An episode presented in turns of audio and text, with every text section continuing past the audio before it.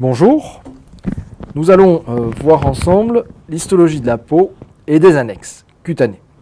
Donc dans un premier temps, nous allons présenter euh, cette peau et ses annexes. Alors la peau, c'est l'organe le plus étendu et le plus lourd de l'organisme humain. Il va, en fonction de la stature des sujets, représenter entre 1,5 et 2 mètres carrés, pour un poids d'environ 10 kg, soit à peu près un sixième du poids corporel total. Ceci étant vraiment éminemment variable en fonction des individus et de leurs habitudes alimentaires. Chez les sujets obèses, vous allez avoir euh, du fait euh, du stockage de lipides au niveau de l'hypoderme, vous allez avoir une augmentation, bien sûr, de ce poids cutané. Alors, la structure histologique, va, que nous allons voir plus tard, est adaptée à diverses fonctions essentielles de la peau. La peau est essentielle à la vie, du fait de son rôle de barrière entre le milieu extérieur et le milieu intérieur.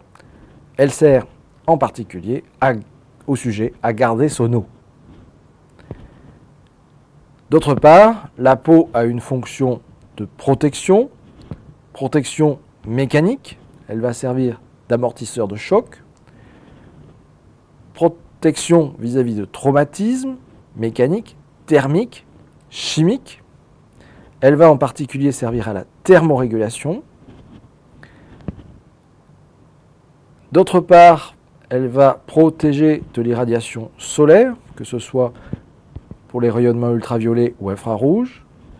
Elle va également servir de barrière contre les agents infectieux, bactéries, virus, champignons.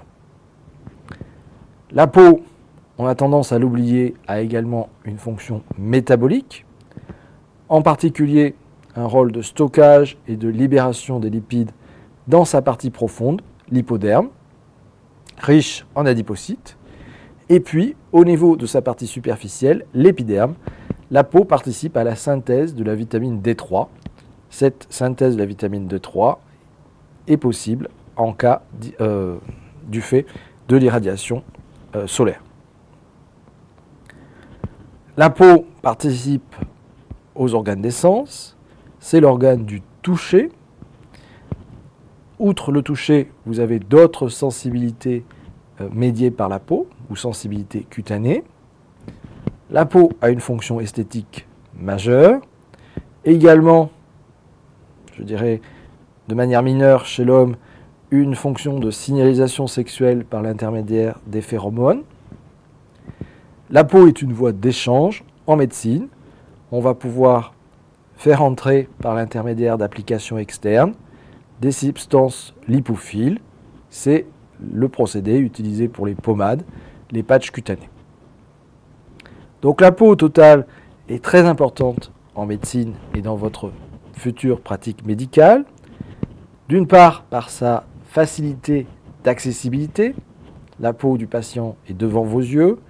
Vous allez pouvoir facilement observer, palper et dans le prolongement de cette observation et de la palpation, faire prélever des petits échantillons qu'on appelle des biopsies pour des analyses histologiques et histopathologiques. Alors, dans cette introduction, et comme vous le savez déjà depuis, euh, je dirais, vos cours de, secondaire et de PACES, la peau va être euh, constituée de deux grands types de, tissus. La peau euh, porte également comme synonyme le tégument. Elle va être organisée en trois couches, avec une couche superficielle portant le nom d'épiderme. Cet épiderme est séparé du derme par un espace appelé la jonction dermo-épidermique, correspondant à la lame basale de l'épiderme. Le derme est un tissu conjonctif, alors que l'épiderme était un tissu épithélial. Le derme fait suite à l'épiderme et se prolonge à sa partie profonde par l'hypoderme. Derme et hypoderme sont des tissus conjonctifs. Associés à cette organisation en trois couches, on va retrouver des annexes cutanées qui sont des structures épithéliales. Parmi celles-ci, on va distinguer les follicules pilosébacés, donc associant un poil et la gaine pilaire avec une ou plusieurs glandes sébacées. Ces follicules pilosébacés sont insérés, comme vous pouvez le voir sur le schéma de droite, dans le derme, voire dans l'hypoderme lorsqu'il s'agit de cheveux, et vont produire une structure épithéliale, la tige du poil, qui va, ou la tige du cheveu, qui va sortir du derme, traverser l'épiderme et ensuite euh, faire issue à l'extérieur du sujet. D'autre part, on va retrouver deux types de glandes sudoripares, qu'on appelle également les glandes sudorales. Et euh, au niveau des, euh, des extrémités digitales et plantaires, on va retrouver les ongles. Donc nous reverrons toutes ces structures dans le détail au cours de ce cours. Alors il existe des zones de transition, en général au niveau des orifices, ou des orifices qui se sont fermés après la période de développement, entre la peau et euh, l'intérieur de l'organisme. Donc ces régions sont des régions spécialisées avec un certain nombre de particularités. On peut penser au niveau de la tête, au niveau des lèvres, des narines, les paupières, les conduits auditifs externes, puis au niveau thoracique, les mamelons lombiliques, et au niveau pelvien, le méa urinaire, la vulve et le vestibule vaginal, et l'anus. Toutes ces régions ne vont pas être développées dans ce cours sur la peau, mais vous seront développées au fur et à mesure que vous aborderez les euh, organes euh, correspondant à ces euh, régions. Alors pour finir sur ce petit mot d'introduction, on va classer la peau en deux grands sous-types et cette classification est dépendante de l'épaisseur de sa couche superficielle, de l'épaisseur de l'épiderme. Ainsi, on distingue la peau fine, peau fine qui correspond à la plus grande partie des localisations cutanées, cette peau fine se caractérise par un épiderme relativement fin et un derme et hypoderme de taille variable. Cette peau fine est en général associée à la présence de poils et ou de cheveux, hein, avec une densité de ces derniers variable.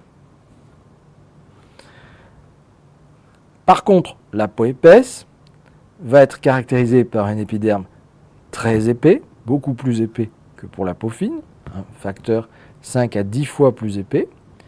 Cette peau épaisse va être présente uniquement au niveau des faces palmaires et plantaires des mains et des pieds. Il s'agit d'une région qui est toujours glabre. quand je faisais cours en présentiel, j'avais l'habitude de lancer la blague, sauf pour certains euh, étudiants qui ont un poil dans la main. Mais euh, c'est une région qui est dépourvue de glandes sébacées. C'est une région caractérisée par des reliefs importants entre, au niveau de la jonction entre l'épiderme et le derme, à savoir des crêtes épidermiques, c'est-à-dire des enfoncements de l'épiderme au niveau du derme, et puis des papilles dermiques, c'est-à-dire au contraire des euh, projections du derme qui repoussent l'épiderme. Au niveau de cette peau épaisse, on va retrouver de nombreux récepteurs sensitifs, car c'est la partie, ce sont les, zones qui sont euh, particulièrement impliquées dans le toucher. On va trouver de nombreuses glandes sudoripares et ainsi qu'une distribution très spécifique des plis Hein, des plis au niveau de la face palmaire et plantaire, également des reliefs qu'on peut observer à la face antérieure des euh, doigts et orteils, qui vont former ce qu'on appelle les dermatoglyphes, qui, comme vous le savez, peuvent être utilisés en médecine légale.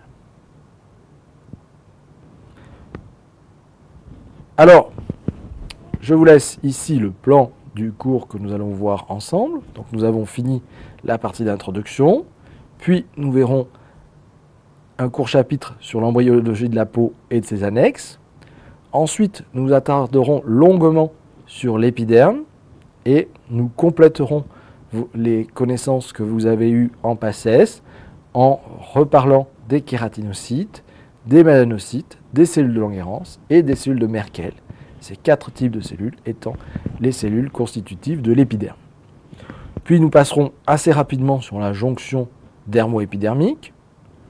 Nous redirons un petit mot euh, des différences entre la peau fine et la peau épaisse, mais sans s'attarder.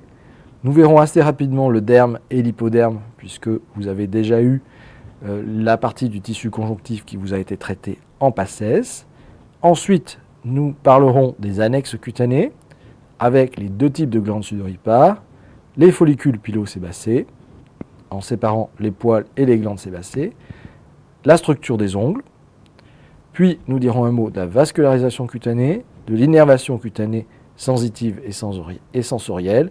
Et nous terminerons ce cours par un tout petit introduction au euh, phénomène de vieillissement de la peau ou vieillissement cutané. Je vous remercie pour votre attention.